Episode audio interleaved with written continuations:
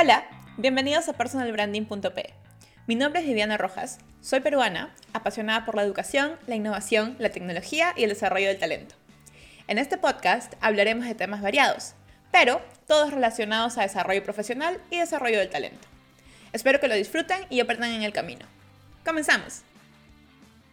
Hola, hoy día estamos aquí de nuevo en lejanías, yo desde Finlandia, él desde Lima con, Fernando, Fernando Loyola. Fernando Loyola es eh, especialista en temas de desarrollo organizacional, él es director de la consultora Cadepro, que obviamente se dedican a desarrollo organizacional. Y además Fernando es... creo que no le gusta que le digan coach, pero sí yo lo considero como coach, lo considero como mi coach, es de hecho uno de mis mentores. Eh, nos conocemos desde hace años, desde el día en que fui a tocar la puerta de pronto y le dije, oye, tengo una idea de cómo cambiar el tema de la gestión de personas y de la contratación de talento, ayer por el 2014. Y bueno, conversamos, nos caímos bien y acá estamos hoy, 2020, y seguimos hablando hasta ahora. Así que él es un capo en el tema de, desarrollo profesional y, y, de realmente diseño de carrera profesional. Tiene un libro muy interesante que después también vamos a tocar ese tema.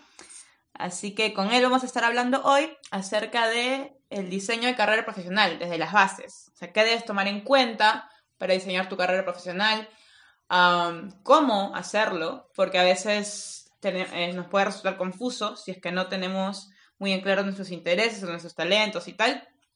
Así que nada, hola Fernando, gracias por tu tiempo. ¿Cómo estás? ¿Qué tal el verano limeño? Aquí el verano portándose muy bien, Vivi. Muchísimas gracias a ti por invitarme. Obviamente tenía que atenderte, Fer, porque de hecho creo que hemos conversado nosotros varias veces durante los años que nos conocemos y nunca nos hemos grabado conversando. No sé por qué nunca lo hemos hecho, hemos perdido mucho contenido. Este, pero siempre nos ponemos a reflexionar acerca de, ese tipo de cosas, ¿no? del por qué eh, y del cómo eh, eh, de, este tema del desarrollo profesional, ¿no? Cómo se entiende ahora, cómo debería ser entendido, cuáles son las, los, digamos, los, las cosas que no nos cuadran. Siempre lo hemos hablado, así que creo que está bien, está bien ahora dejarlo. Quiero conversar contigo un poco acerca de, tu visión, acerca de, del diseño de carrera. Ah, tú has venido trabajando en ese tema hace tiempo. Eh, cuéntame un poco cómo ha sido tu experiencia, qué, qué, cuáles son tus, tus principales insights sobre cómo, cómo debería una persona eh, comenzar su diseño de carrera para los que estamos perdidos, por ejemplo, para los que recién salimos de la universidad y no sabemos qué hacer. Eh, ¿Cuál sería el primer paso? ¿Cómo, cómo hacemos este, todo este viaje? El primer paso dentro del, viaje, tal cual tú lo llamas, porque es eso, un, un viaje que a veces sucede sin que nosotros tengamos claro cuál es el destino, o en algunas ocasiones tenemos el destino claro según nosotros, pero luego del camino se encarga de, llevarnos por diferentes rutas, empieza por determinar con claridad qué es lo que, lo que nos gustaría hacer.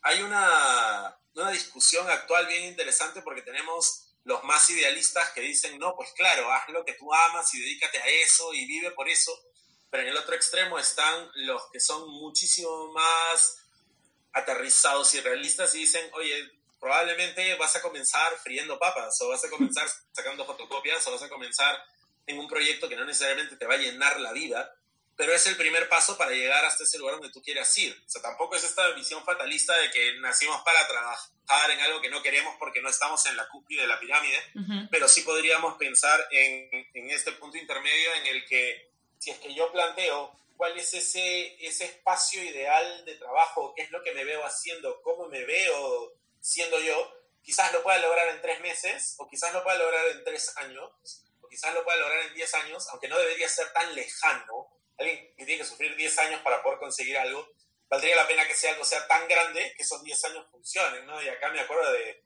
no sé, pues de Big Fish, no sé si te acuerdas tú de esa película. ¿Cuál? ah, el Big Fish. Este, Big Fish, este, este esta película de Tim Burton, donde el protagonista, que es eh, interpretado por Ewan McGregor, tiene que trabajar en un circo como 10 años porque el dueño del circo sabía quién era la chica de la que se había enamorado y cada tanto tiempo le soltaba una pista. Y entonces el hombre trabajó 10 años en el bendito circo, creo, no me acuerdo cuántos años fueron, pero para finalmente saber dónde vivía la bendita chica.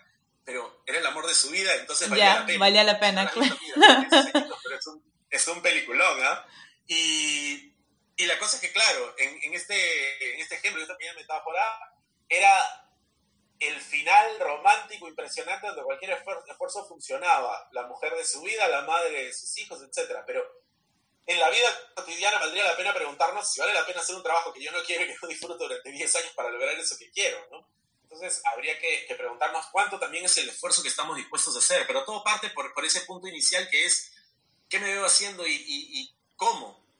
Si es que yo no tengo eso claro y me dejo llevar rápidamente por quiero ganar tanto, quiero estar en una empresa de prestigio, luego esto te envuelve y llega un momento 20 años más tarde donde te preguntas cómo llegaste acá.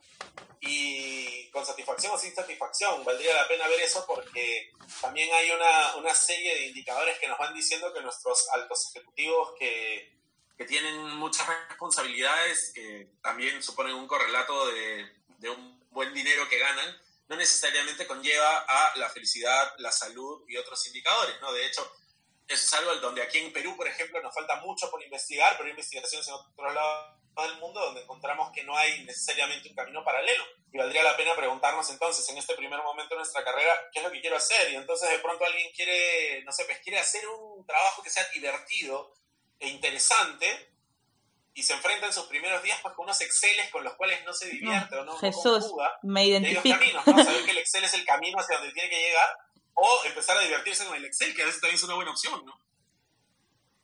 Pero um, yo estoy de acuerdo con lo que tú dices, pero muchas de las personas que, que, que van a escuchar esto van a decir, oye, pero pensar en lo que realmente quiero hacer y todo, todo suena súper bien, pero en, un contexto como en la región latinoamericana y, Perú, es como, ¿realmente se puede hacer lo que uno quiere hacer? Porque como hemos estado hablando hace cinco minutos, la calle está dura, hay trabajos limitados, hay trabajos que pagan, hay Así trabajos es. que no pagan. Entonces, como, por ejemplo, para una persona, y no hablemos de las personas, de, de los más privilegiados, ¿no? sino hablemos de personas, de estudiantes o de jóvenes profesionales que, que, que vienen de contextos un poco más complicados, que realmente necesitan tener un empuje monetario desde el inicio y tal, eh, porque sus familias están invirtiendo fuertemente en sus carreras, eh, entonces tienen que de alguna forma que retribuir y tal, y, está, y tienen ese, ese, esa, esa, ese aspecto financiero que va en detrimento de la libertad de las personas. Este, ¿cómo, ¿Para ellos el consejo aplicaría de la misma forma? Claro, y ese es un punto importantísimo. Lo que nosotros tenemos que hacer, porque muchas veces uno sueña con este, este ejercicio que lo he visto miles de veces y que incluso yo a veces lo practico, que es un día agarras todas las revistas que tienes a mano, empiezas a buscar imágenes inspiradoras, las recortas, armas tu vision board, tu tablero de visión hermoso, lo pegas y luego no paras hasta que lo consigues. Eso es bien inspirador, Sí. pero Como caminar sobre en carbón. realidad lo que tenemos que hacer es un ejercicio Claro, de paso ya hay caminas sobre carbón, rompes unas cuantas tablas, yo puedo y lo logras. Pero en verdad quienes lo logran con esa vía son tan pocos, tan pocos, ¿no? que al final no, no funciona. El otro día, acá queriendo sin querer, ¿no? veíamos una, una imagen de alguien que estaba eh, vendiendo unos libros que ya no quería en su casa, ¿no? Y entonces eh, había ahí una, una foto donde estaban todos los títulos que estaba vendiendo, regalando, intercambiando, como sea. Entonces habían como 10 libros de este tipo de hazte rico en 5 años, retírate antes de los 30, no sé qué, y una persona con no muy buena, no muy buen cariño le, le pone, bueno, si esos libros funcionaron, de hecho tienes que ser recontramillonario, ¿no? y creo que no lo era. Entonces, de hecho, una cosa es lo que nos dice el libro de texto y la, y la guía y lo que sea, y lo que va a pasar en el mundo real. Hay un, hay un elemento que es súper importante que tenemos que tomar en cuenta y es que tenemos que ser optimistas pero racionales. Ujú. Este es el bendito optimismo racional del que tenemos que hablar. Ok. Y es que, sí, pues yo quiero tener una carrera, pero tengo que entender dónde estoy comenzando. Ujú. Y no se trata de, de, por ejemplo, porque a veces he leído, no, es que partes del resentimiento, y hay que tener cuidado con eso porque no se trata de, de- de partir del resentimiento, se trata de partir de la realidad. Ujú. Si yo he empezado mi carrera en una universidad que no está tan reputada como otras, sí que tengo una desventaja. Y tengo que ver cómo cubro ese handicap. Si es que yo he empezado en una pequeña empresa y quiero destacar en una gran empresa, sé que ahí tengo una brecha que cubrir. Si sé que el, el puesto que yo sueño queda en Alemania y ni siquiera sé hablar alemán y con las justas inglés porque he visto Netflix, entonces sé que hay algo que tengo que llenar ahí en medio. Pensar que por osmosis voy a dormir encima de unos libros de inglés o alemán y que voy a despertar sabiéndolo es demasiado ingenuo. Entonces, yo tengo que entender, serie de ventajas o desventajas que tengo. Si tengo algunas ventajas, entonces aprovecharlas. Y si tengo algunas desventajas, tengo que armar un plan para poder contrarrestarlas. O sea, de hecho, si es que me voy a pedir prestado un, ejemplo, que es un ejemplo harto conocido, ¿no? Si es que yo nací en Huancavelica y mi sueño es ser un atleta calificado de nivel mundial, puedo sentarme todos los días en mi ventana y decir, pucha, qué pena que nací en Huancavelica, me hubiera encantado nacer en Montreal o en Londres. Pero de pronto lo que digo, en lugar de sentarme a mirar por la ventana, es, a ver, ¿qué tengo que lograr? Y a mí me ha dado gusto conocer hace algunos años a personajes que venían desde el interior del país a competir en, en, en pequeñas carreras de 5K, de 8K. Y uno decía, pero ¿qué hacen estos señores si son de otro nivel? Fácil, venían por los premios, porque con esos premios solventaban el entrenador, los equipos, y así iban armando su línea. También pudieran haberse gastado en fiestas y estas cosas, pero había un plan, un plan que te llevaba hasta allá. Vuelvo al tema nací en un lugar muy pobre, alejado, sin tecnología y sueño con llegar a ser, y de pronto digo, no, pues estoy súper lejos. Claro, me siento y me, y me lamento. O empiezo a darme cuenta que no va a ser mañana, que puede ser quizás dentro de un año, pero que tengo que trabajar en eso. Entonces, yo tengo que pensar, a ver, ¿cuál es mi ideal?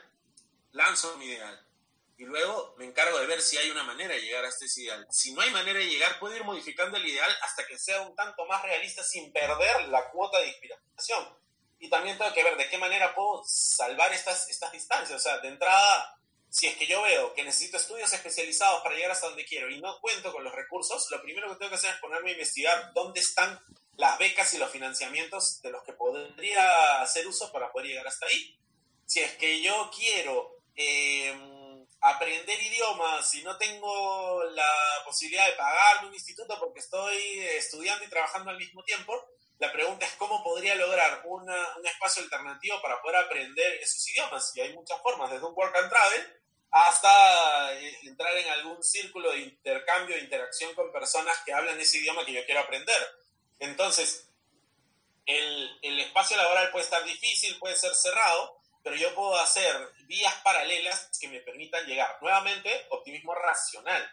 Yo sé, por ejemplo, que si quiero trabajar en un lugar donde las personas que llegan a ser gerentes en ese lugar, es más, las que entran, ni siquiera las que llegan a ser gerentes, las que entran, son personas que tienen cuatro apellidos, certificado de pedigrí, y que además tienen una larga eh, data de relación con los dueños de la compañía, de entrada yo sé que entrar ahí va a ser mil veces más difícil que hacer la ruta por otro lado.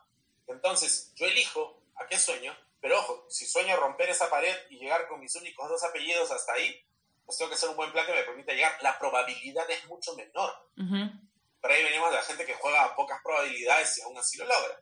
Ahora, estamos en un país que Dios sabe cómo llegó al Mundial de Fútbol hace poco, porque éramos de los que menos probabilidades teníamos, así que creo que, creo que tenemos la posibilidad de pensar que cuando la probabilidad no nos está jugando, somos medio necios y en algunos casos la terquedad también es un recurso interesante, al que llamamos resiliencia para ponerle un nombre bonito sin llegar a volvernos necios, claro, y, lo convertimos en, en, esta capacidad de seguir reaccionando positivamente ante condiciones adversas, pero insisto, con la objetividad suficiente para no perder en el camino, decir 20 años intentando entrar a esta empresa o 20 años intentando llegar a tal rubro y hasta ahora no lo logro.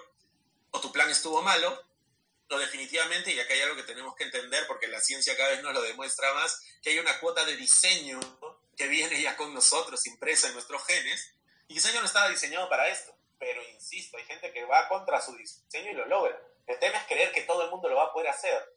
Mientras más te vayas contra el diseño, mientras más te vayas contra las condiciones habituales, menor va a ser tu probabilidad. Pero insisto, hay gente que apuesta y apuesta a ganar en probabilidades totalmente difusas si lo logran. No es que sea ejemplo, pero que terminan inspirando a algunas personas. Por otro lado, cada uno va a elegir por dónde va a caminar, pero de hecho, sí, no son las condiciones más, más bonitas ni estamos en el entorno óptimo para soñar, y sin embargo un sueño acotado con ciertas cuotas de análisis y de, y de planeamiento podría darnos un resultado interesante e incrementar la probabilidad de lograr lo que queremos. De acuerdo, yo estoy, estoy de acuerdo con todo lo que has dicho. Eh, me gustaría resumirlo entonces, a ver, y, a ver, me corrige si me equivoqué. Eh, está permitido soñar para todos, está permitido trazarse una meta, pero luego el camino, y eso es algo importante que las personas que recién comienzan sus carreras eh, creo que tienen que interiorizar, que el camino no va a ser igual para todos, ¿no? O sea, que, que el camino y las cosas y los pasos a seguir no van a ser iguales no van a ser equitativos para todos. O sea, sobre todo en el contexto de Perú, ¿no? O sea, en el contexto de Perú, donde hay tanta desigualdad y tal, eh, para algunos, lamentablemente, va a ser un poco más difícil o el camino va a ser un poco más largo llegar hasta, hasta, hasta la meta que se han trazado. Eh, pero, sin embargo, esto no debería ser un impedimento para trazar igual una meta en base a lo que uno realmente quiere, pero racionalmente, ¿cierto? Teniendo en cuenta, ok, ah, eh, teniendo en cuenta los talentos, las potencialidades, las habilidades y etcétera. ¿Estoy bien? Así es, tal cual. Perfecto. Muy buen resumen. Entonces, y acá llegar a un punto súper importante, el tema de conocer y tomar en cuenta tus talentos, tus competencias, tus recursos. Y es allí donde a veces fallamos, entonces fallamos desde el comienzo. Mm. Si es que yo solo sueño y no tengo claro cuál es mi punto de partida, dónde estoy, qué, qué recursos tengo, etcétera, entonces difícilmente lo voy, a, lo voy a conseguir. Es como que, no sé, pues quiero ser el primero en nadar desde un lado hasta el otro el canal de Panamá. Ya está, aunque ya lo hizo alguien, pero pensemos que yo quiero ser el primero, ya, pero no sé nadar, pues.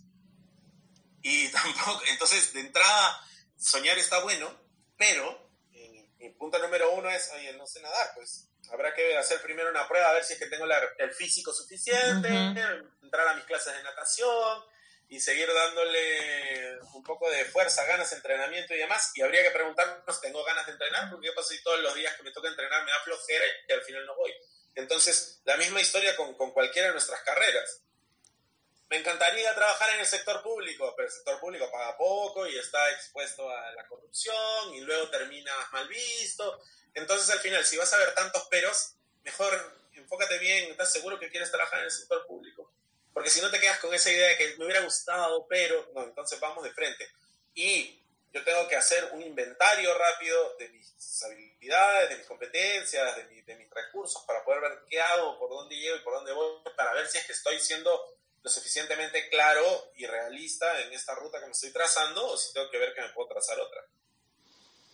De acuerdo. Oye, ¿qué pasa cuando el problema es, el problema no es, no son las limitaciones, sino, o sea, las limitaciones a nivel de recursos, sino el, el exceso de intereses. ¿Qué pasa cuando te gustan muchas cosas y no puedes decidirte y puedes, o sea, podrías acceder a cualquiera, eh, pero no puedes decidirte por cuál, porque te gusta una, te gusta la otra y en las dos digamos que tienes potencial. ¿Cómo, ¿Cuál sería el criterio de decisión ahí?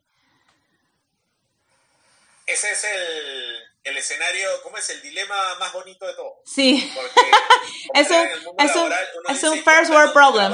pensando en que no hay una sola puerta abierta, cuando el dilema más hermoso es cuando tienes varias puertas abiertas y ahí entras en este problema de cuál será la mejor opción. Ese es un first world problem. First world problem. es, Sí, y esa decisión suele ser muy difícil también. La gente se burla y dice, ay, trabajo es trabajo, oportunidad es oportunidad, ¿no? Es como cuando, no sé, pues te aceptan en las tres mejores universidades del mundo para hacer tu maestría y además vas a estar 100% becado y tú dices, uy, tengo un... Y ahí viene el bendito, claro, problema del primer mundo, ¿no? Sí. Y... Pero no siempre es del primer mundo, pasa aquí entre nosotros. Y el tema es relativamente simple de decir, un poquito más complejo de, de generar y es hacer una especie de, tablero de toma de decisiones que nos permita ir hacia adelante. Y hay tres cosas súper importantes. La primera es estar seguros y claros que hemos mapeado todas las oportunidades, porque quizás estamos entre dos y hay una tercera por ahí que está despuntando. Si es el momento de tomar decisiones, tenemos que mapear todas las posibilidades que están allí. O sea, si vamos a tomar una decisión, tomémosla de una vez para evitar arrepentimientos futuros y veamos si hay otros caminos por ahí también y verlos.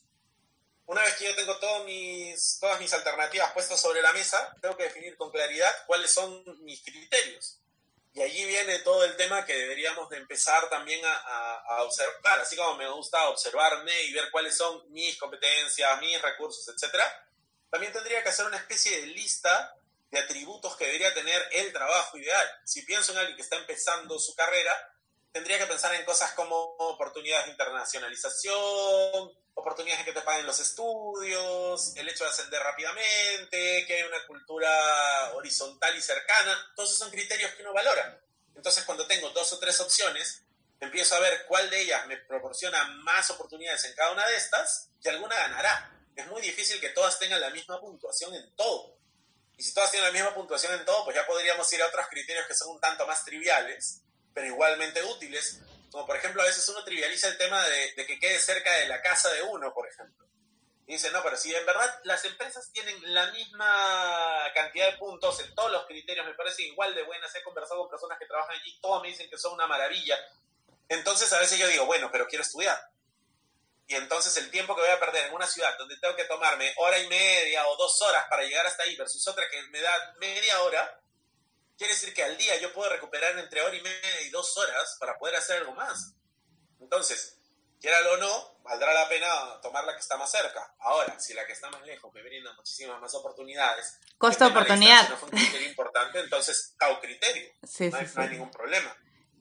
Claro, eso Tal cual. Y entonces, una vez que esto eso, ¿eh? viene el tercer paso, que es tomar la decisión, al menos durante los primeros meses, no debería estar mirando al otro lado, porque viene esta añoranza de la libertad que ocurre tanto con las personas que no saben engancharse con el trabajo como las personas que no saben engancharse en una relación romántica.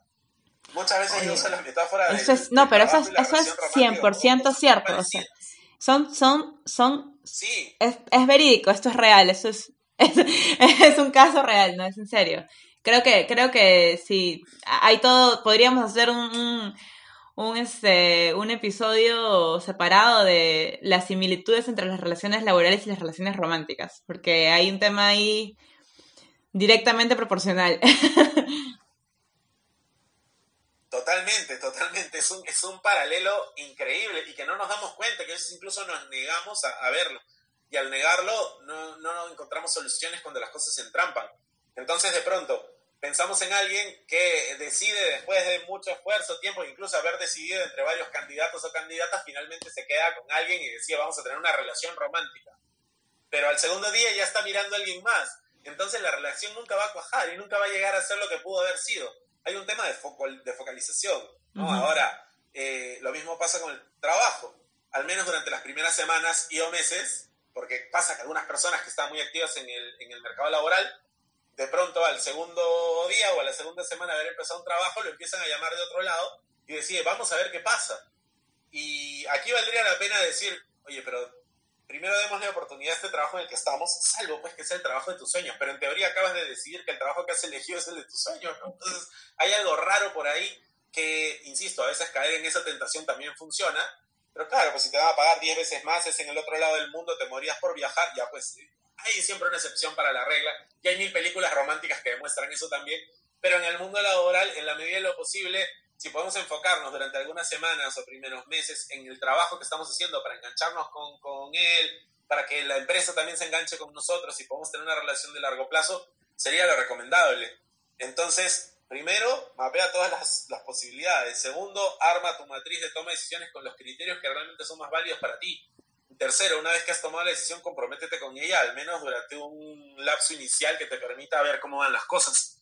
Eso cuando tienes que tomar una decisión de ese tipo.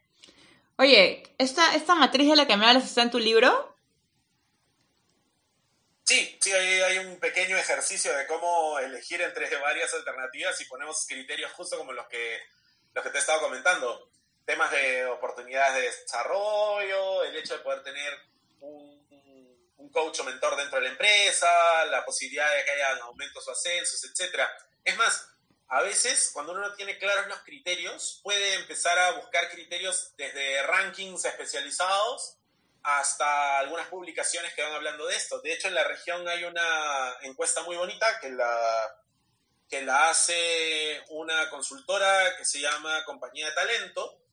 Y Compañía de Talentos lo que, lo que tiene es un ranking regional que se llama, bueno, no ha cambiado de nombre creo, pero originalmente se llamaba Compañía, la empresa de los sueños de los jóvenes. La empresa de los sueños de los jóvenes. abiertos y una de las cosas que salen dentro de este ranking son los, los criterios que más valoran las personas más jóvenes que están en sus 20s en una empresa. Entonces, si yo no tengo idea más o menos de qué criterio escoger, voy al ranking y veo, pues, ¿no? Y ahí aparecen cosas como que yo tenga un coach o mentor como jefe, que haya una oportunidad de internacionalización, que haya un buen clima, que tenga posibilidades de ser autónomo y de ejercer mi liderazgo, capacitación. Entonces yo me empiezo a hacer una especie de idea inicial de qué podría esperar de una empresa. Y luego que tengo esos, esos criterios, puedo empezar a hacer una lista de chequeo rápida o puedo incluso puntuarlos. Si ya me quiero sofisticar un poco más, podría calificarlos del 1 al 3 o del 1 al 5 y voy viendo qué es lo que me conviene más. Entonces esta matriz me va a permitir a mí tomar una decisión un poco más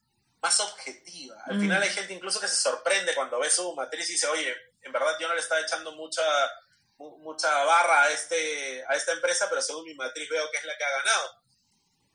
Y es que a veces nos mueven cosas como emociones, pues no sé, es la marca que produce algo que yo consumí desde chiquitito. Bueno, entonces mira si de verdad el compromiso con el producto es importante para ti, lo pones entre los criterios. Pero si no, entonces valdría la pena pensar en, a veces nos preguntamos, ¿no? emprendimiento nuevo con un montón de impulso o empresa tradicional que sabemos que no va a quebrar jamás, pero por lo mismo que tradicional un poco rígida. Entonces, si mi instinto de supervivencia me lleva hacia la estabilidad, sé que voy a elegir lo segundo. Si mis ganas de innovar, de renovar, de, de tener autonomía son las que priman, entonces elegiré el primero.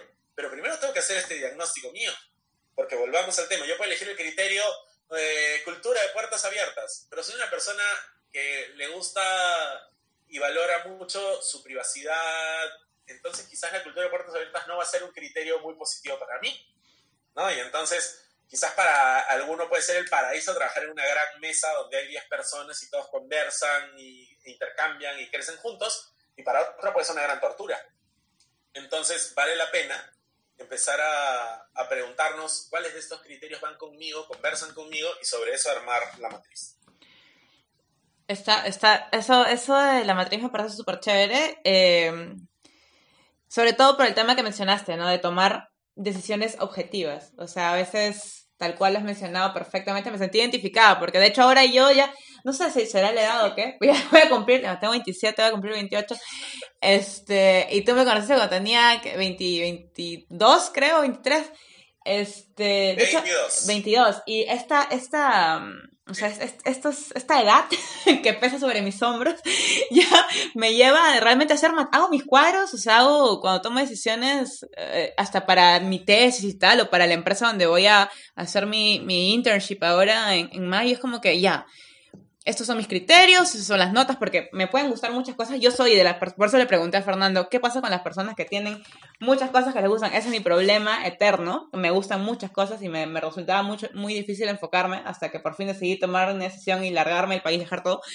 Este, pero, pero fue difícil porque tú, tú sabes, o sea, tú, tú, tú, tú has visto mi historia desde que salí de la universidad, o sea, que estaba, entraba en una empresa y decía sí, después decía, ay, no, pero qué aburrido, ya me aburría, no quiero, ya no quiero, y me iba, y me iba, y me iba, y era como que era difícil enfocarme, hasta que por fin encontré, pero eso lo, pero también, yo eso, eso lo, lo, lo eh, o sea, haría énfasis también en, en, el rol de los años, ¿no? O sea, en el rol de la, que la experiencia también te da respecto a la claridad de tu, de tu carrera, porque creo que, o sea, tú puedes, y, volviendo al tema de diseño de carrera, ¿no? O sea, tú puedes diseñar, diseñar una, un, una, puedes diseñar un camino, un roadmap, hacia, hacia tu objetivo y tal, pero en el camino puedes cambiar de objetivo también, ¿no? O sea, en el camino puedes rediseñarlo, ¿verdad? Totalmente y es válido, porque la persona que diseña algo, es como, a mí me gusta la idea de decorar tu habitación. Pensemos que no te vas a mudar y vas a vivir allí desde que naciste hasta los veintitantos que te quieras ir. Listo. Es más, pensemos que heredaste la casa y te vas a quedar hasta tener tus hijos. Entonces, el decorado que tenías en tu habitación durante tus primeros cinco años va a ser distinto a los siguientes cinco, que probablemente cuando llegues a la adolescencia vas a querer quemar las paredes y sacar todos los ositos y cositas que pusiste para poner otras cosas, y cuando llegues a tus 20 le vas a dar otro matiz. Sigue siendo la misma casa, sigue siendo la misma habitación, pero los objetos van cambiando de lugar y van cambiando de forma. Si es que uno descubre con claridad cuáles son esos, esos drivers motivacionales más profundos, si uno descubre, porque, por ejemplo, yo te puedo decir, ya que has mencionado tu propio ejemplo, voy a tomarlo yo también. Ok. Viviana puede cambiar de mil maneras y puede madurar o puede volver otra vez a involucionar y, y, volverse una adolescente grande, ¿ya? Pero en el fondo hay ciertos elementos, como por ejemplo, yo no me imagino a Viviana perdiendo la, la posibilidad de dar sus ideas y de vivir en un entorno que le permite innovar. O sea, eso es algo que no perderías. Creo que tendrías que golpear la cabeza bien feo para que eso desaparezca de tu fórmula. Sí, de acuerdo. ¿Ya? Entonces, pasarán los años, pasarán las etapas, pero hay ciertos elementos que son los que finalmente deciden y definen quiénes somos, que le van a dar forma. Entonces, uno dice, no, pero por ejemplo, cuando uno es adolescente es rebelde, y luego cuando uno crece, se calma. Para empezar, en la adolescencia hay diferentes tipos de rebeldías, y para continuar esta rebeldía puede ser estacional o puede ser ya una cuestión cuasi genética, ya definitiva. Entonces yo puedo decir, la rebeldía que tiene Viviana, que puede haber sido una rebeldía que sufrieron sus padres en algún momento, es una rebeldía que aman las empresas en otro momento, porque ya la mesuró, ya la moderó, ya Viviana no va a tirar puertas, ni va a romper vitrinas, sino que va a romper estructuras organizacionales y va a tumbarse esquemas pasados para poder abrirle la puerta a nuevas estructuras. Entonces, tú incluso puedes, pensando ahorita lo que te estoy diciendo y, y a través de tu propio ejemplo, tú puedes domesticar esos espíritus que chocarreros, nosotros, chocarreros. Esos, esos, ánimos originales sí. para convertirlos en algo que sea positivo. El ser humano se ha dedicado a domesticar cosas desde que comenzamos. Digo, todo lo que comemos eh, domesticado. Los lobos y, y los perros. También podría ser aquello que nos da de comer, que son sí. nuestras competencias y nuestras fortalezas, también podrían ser desarrolladas. Ahora, ante tu pregunta de si es la edad o no es la edad, bueno, estás sobreviviendo al club de los 27, lo cual ya es todo un logro. Felicito por eso. Casi. Cuando cumplas 28 lo celebraremos, porque no de verdad, o sea, incluso yo cuando estaba en la universidad la misma historia, nunca nos veíamos más allá de los 27 años, o sea, era una, una cuestión rara porque uno decía, y después de ahí una nebulosa, ¿no? La primera pregunta es si sobreviviremos o no. Entonces, pasar desde el club de los 27, empezar a mirar el mundo con perspectiva, entre otras cosas, eh, pero también hay gente de 20 que ya tiene una perspectiva muy clara, y hay gente de 40 que no tiene idea de dónde va. Cada uno tiene su propio recorrido y su propia ruta. Entonces, este es un error que algunos cometen, tú no, porque tú sí la tienes clara, pero hay algunas personas que suelen mirar alrededor, y te cuento una, por ejemplo, hace poco conversaba con alguien que miraba a sus costados y me decía, mira, yo ahorita creo que estoy en una crisis de mitad de carrera, que en verdad no estaba en la mitad de su carrera porque acaba de cumplir 30 años esta persona, y me decía, la gente de mi promoción ya está en cargos jefaturales o asumiendo gerencias, casándose, teniendo hijos, comprando su primer departamento, invirtiendo en la cuota inicial para su departamento en la playa. Y yo estoy acá sin casa, sin pareja estable, pensando si este es el trabajo que quiero. Compartiendo Entonces, memes. Compartiendo memes. Claro y empiezas a mirar alrededor y dices, creo que estoy un poco zafada de este concepto y de este, y de este contexto y de esta realidad, pero ahí viene el problema, o sea, ¿contra quién te quieres comparar? ¿no? Sí. Y, y, y, además, la idea de la comparación a veces no es muy saludable, sobre todo si tú eres un personaje que tiene una ruta distinta y una manera diferente de ver las cosas. Por ejemplo, hace un rato acabas de mencionar, incluso con algo de, de, de ejemplo negativo, el hecho de que, claro, entrabas a una empresa y luego salías y te ibas a otra y luego salías pero hay gente que mira tu CV y lo que mira es una carrera ascendente impresionante. Entonces, depende desde qué perspectiva lo mires para poder decir, claro, mi carrera me lleva hacia un lado, no me lleva a ninguna parte. En el fondo uno debería pensar, estoy haciendo peldaños, estoy saltando sin saber hacia dónde voy. Si yo puedo lograr pasar de esta idea de que trabajo para sobrevivir, que es lo que nos pasa a muchos, ¿no? Llegamos a ese punto de decir, bueno, pero me pagan. Sí, está bien que te paguen, pero si puedo hacer que la supervivencia venga acompañada por algo más, trascendencia, posibilidad de desarrollar algún tipo de, habilidad especializada, me acerca aunque sea 10 centímetros a ese que quiero ser o donde quiero llegar, entonces estaría mucho mejor. Pero, pero claro, no hay esa mirada clara desde el comienzo. Y a veces necesitas un par de, de o al menos unos rasponcitos para poder decir, sí, pues creo que una matriz es un poquito mejor. Tiene que ver sobre cuánta racionalidad le queremos poner a, lo que hacemos y por lo general eso se va adquiriendo con el tiempo, aunque no es la regla, pero pasa. Sí, capaz que no, no necesariamente tiempo en el sentido cronológico, pero, eh, pero yo me refería más bien al tema de las vivencias, ¿no? La experiencia, que bueno, obviamente solo, solo vienen con el tiempo también, así que no sé si se puede separar esos dos conceptos, pero, por ejemplo, eh, eh, volviendo al tema de, de, de, de, los saltos y del rediseño de carrera, cuando en un momento, cuando, si es que llega en algún momento esa, esa etapa en donde dices, no, esto que estoy haciendo no es, o sea, cuando ves la luz, cuando tienes la utopía, así, la, la, perdón, la utopía, ¿cómo se dice? La eureka, ¿cómo se dice? ¿Cuál es ese término de la epifanía? ¿Epifanía? Ajá, ya. esa misma. Cuando, cuando llega el momento de la epifanía, este, y te das cuenta de que lo que has estado haciendo, sea dos años, sea tres años, sea veinte años, no es lo que realmente quieres, y, y cuando ya ves qué es lo que realmente quieres, eh, ¿hay algún momento que es muy tarde? ¿Hay algún momento en que en que, por ejemplo, si ya eres un gerente, digamos, en, en, el, en, en el término, este, en el término de desarrollo profesional tradicional, ¿no? Si ya eres un gerente establecido y posicionado y tal, y de pronto te das cuenta que, wow, yo no quiero, o sea, esto, esto no es lo que me llena, esto, o sea, tengo dinero, tengo un buen puesto, tengo un carro y tal, y, y cosas, y, y casas, y etcétera, pero esto no es lo que me llena, es sería recomendable cambiar, rediseñar ahí. Eh, ¿Se puede? ¿No se puede? Hay mucha gente que no cambia por miedo a perder lo que tiene. Totalmente de acuerdo. Ahí la idea, el miedo es la base para poder entender la respuesta a tu pregunta. Porque podríamos hacer una recta que, que conecte o que, o que trabaje con dos variables. La primera variable tiene que ver con, con la edad cronológica, más allá de la experiencia. Uh -huh. Y retomo lo que decías, sí, las experiencias y la, y la edad o el tiempo pueden separarse tranquilamente. Hay gente que puede tener muchas experiencias en poco tiempo y hay gente que mucho tiempo tiene una sola experiencia repetida y entonces no logra, no logra acumular mayor dominio conocimiento y es, bueno, la, la bendita diferencia entre experiencia y expertise de la que hemos conversado y podríamos conversar en otro momento. Pero aquí la idea es, mientras más tiempo pasa y más años acumulas, tu posibilidad de reinsertarte en el mundo laboral, al menos en el mundo laboral como está diseñado en nuestros días, es menor. No se convierte en cero, pero sí es menor. Entonces juegas a probabilidades más bajas.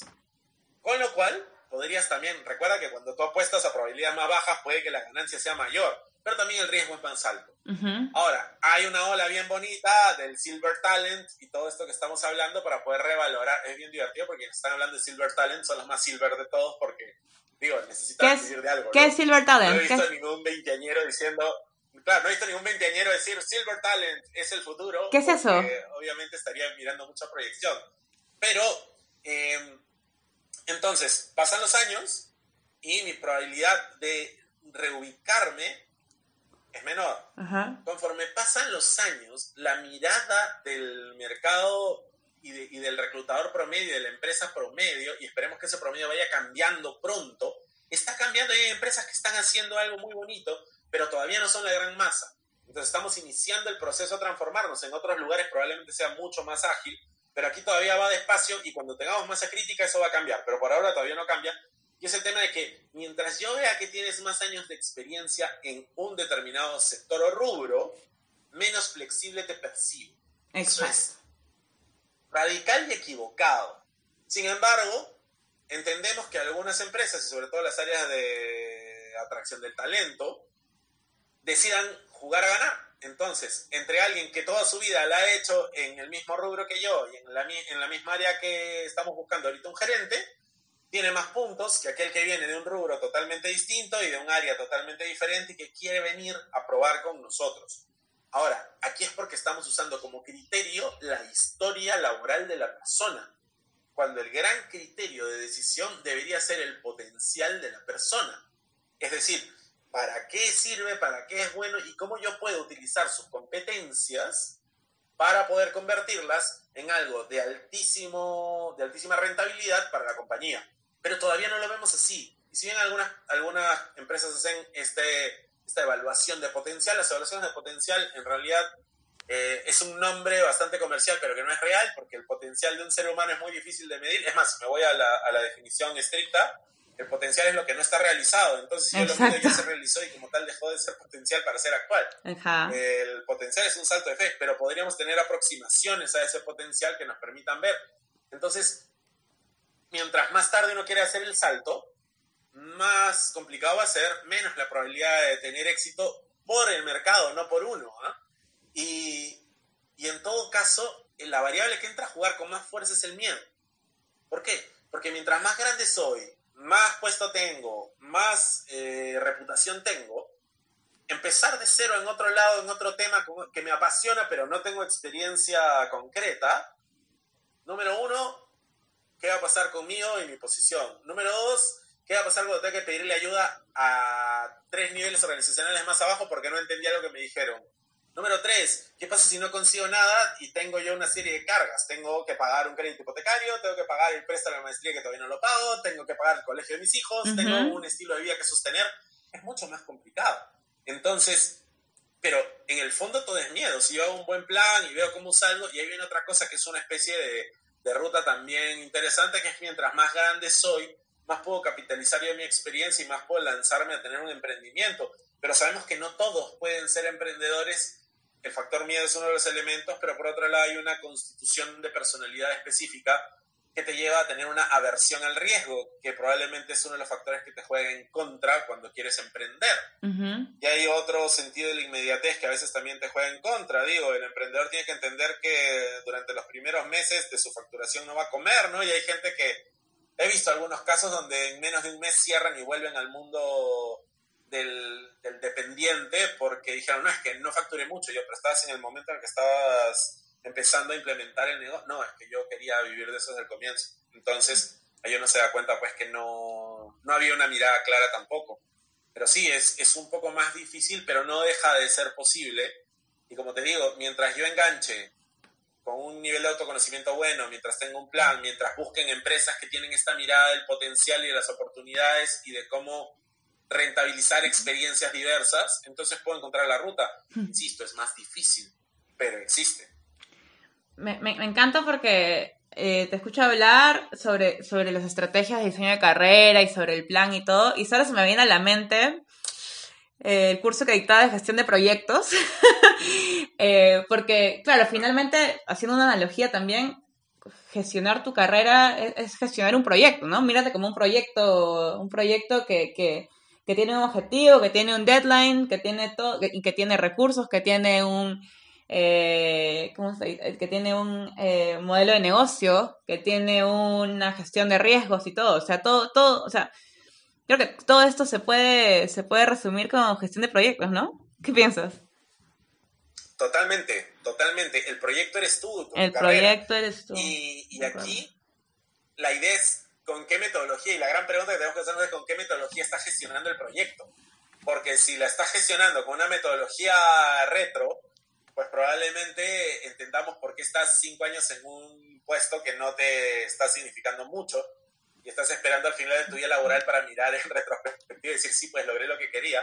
Y en estos días creo que apostar por una por un set de metodologías ágiles y hacer una pequeña revisión diaria de cómo van los avances y trabajar con, con pequeños objetivos es muchísimo más efectivo sí, eso te iba a decir. de otra manera. Te iba a decir que, que creo que ahora, sobre todo en, la forma en la que el mercado laboral está cambiando ahora, y sobre todo, eh, más esto sobre todo enfocado, creo, en alguien que, que, recién está comenzando su carrera, que creo que la metodología, o sea, una gestión del proyecto Lean, una metodología ágil aplicada a su gestión de proyectos es más, podría ayudarlo más, sobre todo por el tema de la iteración, ¿no? O sea, yo, yo soy fan de la iteración, de verdad, en la vida, en el trabajo, en las relaciones amorosas, en todo. Este, creo que la experimentación es, es, es, es es probablemente el, punto que más te va a dar eh, respuestas de si el camino que estás siguiendo es o no es, ¿verdad? Totalmente. Y además de allí podemos aprender cosas sencillas como por ejemplo, si es que queremos hacer este paralelo entre tomar al cliente al final de la cadena o involucrarlo desde el comienzo en el proceso en diferentes elementos, me lleva a pensar en los espacios donde una persona que está desarrollando su carrera desde los primeros instantes empieza a buscar espacios de feedback para saber cómo le va y no esperar la revisión anual de desempeño que a veces es muy ingrata y te dicen no lograste lo que queríamos, ¿no? Entonces, de hecho, poder entender para quiénes son los productos que estás generando, contar con feedback cercano de estas personas. Eh, y hay un tema también que me encanta, que es el de prototipar. O sea, de hecho, tal si antes de hacer tu salto hacia otra área o hacia otra empresa, en algo totalmente distinto a lo que tú estás haciendo, participas en un pequeño proyecto que tenga tu área con otra área o te involucras en un proyecto de mejora que tenga que ver con eso, entonces me pongo a pensar, no sé, pues alguien de recursos humanos que está empezando a coquetear con marketing y de pronto hay un proyecto de mejora y se, y se mete en ese proyecto de mejora porque es un tema de marketing y va a dar una mirada diferente y de pronto se engancha y se da cuenta que sí. Entonces, en el pequeño espacio funciona. Y, y por ejemplo, yo de mi carrera en algún momento tuve que entrar en un proyecto de marketing como representante de, de, otra área y al final me terminé enamorando y al final terminaron llevándome a esa otra área. O sea, al final uno termina invirtiendo en estos saltos. Yo no lo hice tan conscientemente, pero al final funcionó, ¿no? Entonces, ahora imagínate personas que lo hacen conscientemente. De acuerdo, yo, yo, yo estoy, estoy de acuerdo y sobre todo por el tema de, también para, creo que para conocerse uno mismo es básico experimentar, ¿no? Porque, de nuevo, volviendo a las personas que recién están iniciando sus carreras, pensemos ahora en, en gente que recién va a terminar la universidad, ¿no? No han tenido un acercamiento real hacia cómo es el mercado laboral más de lo que han leído en los libros que muchos de estos libros han sido escritos en los 60, ¿no? Entonces, luego, ¿cómo, cómo realmente hacerles ver cuáles son sus talentos? Porque luego, Fer, eso también te quería preguntar, eh, hay, un, hay un factor muy importante en el tema de conocerse uno mismo y es el tema de reconocer tus talentos, pero ¿cómo, cómo reconoces tus talentos si nunca los has aplicado en la universidad, por ejemplo? ¿Qué podría hacer una persona que recién está saliendo de la universidad, que no tiene experiencia laboral, que está buscando una experiencia laboral, pero para reconocer esos talentos desde la universidad. O sea, más allá de, ay, eh, en este curso me fue mejor. Claro que esa es la, base, ¿no? Pero en general, otras cosas que podrían hacer. Claro, y es una base a veces dudosa porque me va bien en un curso, pero es un curso que no necesariamente explotó sus talentos, ¿no? Un curso que, que, fue muy teórico, que tenía el nombre de tal cosa, pero que hacían otra diferente. Entonces al final termina siendo poco, poco confiable a ver, hay diferentes fuentes o frentes sobre los cuales uno podría trabajar para ir reconociendo sus talentos. Si es que quisiéramos pensar, no sé, pues en cinco de ellos que podrían ayudarnos, eh, empezar, por ejemplo, en involucrarnos en proyectos que nos permitan ir poniendo en práctica aquello que más o menos intuimos que tenemos, pero no lo sabemos el proyecto de proyección social que tiene la universidad, involucrarnos en algún club o en algún tipo de círculo de estudio, etcétera. O sea, tener una experiencia más allá de simplemente ser un estudiante. Entonces, ¿qué más hago? A veces dicen, no, ser representante estudiantil me ayuda, te un muchas habilidades y recursos comunicativos, de persuasión. Equipo. Entonces, el, el llamado es a mirar que todos podemos tenerlo a ver, ¿qué estoy viendo en, esta experiencia? O con ojos de qué es lo que he desarrollado aquí, qué aprendí acá, además de lo específico que hay detrás. Entonces, involucrarme en, en círculos que me permitan generar experiencias, esa es la primera. La segunda, puedo participar en, en espacios que me... De hecho, en línea hay muchísimas herramientas y muchísimas eh, plataformas que te permiten evaluar ya sea gratuitamente o de forma paga, para que tú tengas una idea. Muchas veces uno llega a, su entrevista y evaluación laboral y es la primera vez que se encuentra con esto. Y hay personas que son descartadas porque no respondieron bien y no porque hayan falseado, sino porque se confundieron o simplemente se sintieron un tanto nerviosas cuando se enfrentaron a esto. Cuando uno va practicando, además va viendo en los resultados, ah, mira, esto es lo que sale de mí cuando hago, no para falsear los datos, sino para empezar a entenderse mejor. Entonces, hacer este tipo de evaluaciones. Y a veces incluso las mismas universidades tienen este tipo de simuladores, etc. Y algunas empresas también lo tienen. Un tercer foco frente es empezar trabajando desde la mirada de otros, que quizás no es la más certera, pero es un buen punto de partida.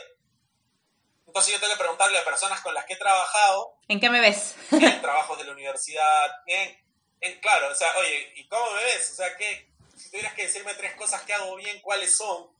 Si tuvieras que decirme tres cosas que tengo que mejorar, ¿cuáles son? Y a partir de ahí empiezo a hacer un pequeño mapa que me ayude a decir, mira, quizás yo no me siento así, pero esto es lo que el mundo está viendo de mí. Y si, y si por ejemplo, a mí me ve como algo que yo creo que no soy, entonces quiere decir que hay un mensaje que no está quedando claro y tengo que trabajar en eso. Por eso de todas maneras es bueno hacer esa mirada.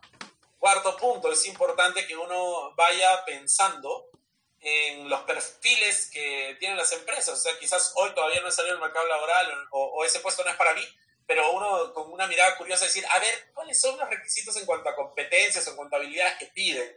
Y voy mirando y digo, claro, esta no tengo, esta tampoco, y empiezo a hacer mi lista de chequeo y digo, claro, que hay cosas que yo tengo que, que desarrollar y reconocer. Y quinto, hay un trabajo introspectivo que uno tiene que hacer, que tiene que ver con estos espacios donde uno mismo empieza a automonitorearse, a evaluarse y a empezar a, a mirar sus propios recursos. Entonces, tiene que ver con esta mirada de no vivir por vivir, sino de hacer este pequeño análisis al final de cada día, ¿no? Que son preguntas simples no necesariamente requieren de una gran disciplina, pero sí de, un poco de curiosidad, otra vez la curiosidad presente. Es, bueno, hoy, ¿qué hice bien? ¿Qué aprendí? ¿Y qué debería dejar de hacer para mañana? ¿no? Y hay muchas cosas que con esas tres preguntitas sencillas podrían generar un cambio en la persona si se van acumulando en el tiempo. De acuerdo. En verdad, eh, o sea, me dan ganas de quedarme hablando cinco horas, porque creo que desde la conversación que tenemos salen sea, salen, yo solo estoy, me, me estoy lesionando 80 ramificaciones de los temas de los que podríamos hablar, sobre todo de, ya, mencionaste el tema de las carreras, de, de perdón, de, las de miras las empresas, las empresas a las que quisieras ir, pero luego es cómo decido a qué empresa ir, porque yo puedo tener idealizado una empresa, pero en verdad luego, cuando está, o sea, una cosa es ver y otra cosa es estar adentro, es distinto. Entonces, hay un montón de cosas de las que podemos hablar, pero creo que por el momento hemos cubierto las bases de lo que es el diseño de carrera. Ya para terminar, quisiera, Fer, que no, nos dejes así en, no sé, en dos minutos o tres minutos, tus, una, o sí, una, una, mm, no sé, el consejo magistral que, que alguien que recién diseña su carrera o que quiere rediseñar su carrera eh, debería, debería seguir.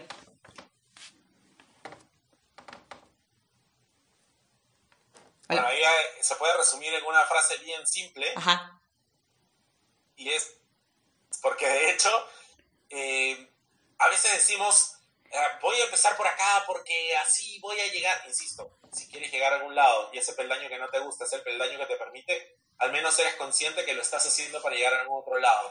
Pero en el camino te pierdes, en el camino dejas de, de mirar, en el camino te olvidas cuál era tu objetivo. Entonces, plantea tu objetivo, no vayas contra tus valores a menos que sientas que quieres cambiar esa forma de ser o quieres cambiar esos valores. Entonces, la base es, si vas a diseñar algo, diseña lo auténtico. Y parte de esa autenticidad que tú defines, porque luego todo corre solo. Entonces, nadie te va... Este, este, que uno se traiciona va separándose centímetros o a veces kilómetros de ese que uno es. Y luego lo que no queremos es un día despertar y decir, ¿cuál es el personaje que estoy interpretando en esta obra de teatro que se llama Mi vida laboral? Porque en verdad no sé en qué momento me perdí y digo cosas que no quiero decir, hago cosas que no quiero hacer y bueno, al final mal estaremos. y, las personas que vienen alrededor tuyo también lo sufren. Entonces, partamos por no traicionarnos, ese es el punto de, partida. Mientras tú seas honesto contigo mismo, de ahí en adelante esa honestidad se pagará. Eso. Ay, de acuerdo, yo estoy, estoy de acuerdo. Es como, eh, hay una canción de Siggy Marley, es este, eh, de True to Myself. Eso creo que es la base del diseño de cualquier carrera profesional. Eh, bueno, Fer, súper, muchas gracias por tu tiempo. Que te quede. Tal cual, ese tiene que ser el himno de podcast. Exacto. eso lo voy a poner, lo voy a poner en, edición, lo voy a poner al inicio. Este. Fer, súper gracias por tu tiempo. Que te quede claro que te voy a seguir molestando para otros temas. me gusta, me gusta tu opinión. y, creo que, creo que, que, más personas deberían también poder este, sentarse a reflexionar, aunque sea de forma remota con nosotros, porque capaz que muchas, muchas de las cosas que hemos dicho eh, no necesariamente se discuten siempre eh, y muchas personas todavía están en la nebulosa, así que hay que, hay que compartir un poco de estas, estas reflexiones, así que es súper chévere. Eh, bueno, pero eso es todo. muchas gracias por tu tiempo y vas a estar con nosotros pronto. Genial, yo feliz. Cuando quieras, seguimos conversando de estos temas. Ya, perfecto. Gracias por escuchar a personalbranding.pe. Los invito a seguirme en todos lados. Me encuentran en Instagram como personalbranding.pe y en LinkedIn y Facebook como Viviana Rojas. Hasta la próxima.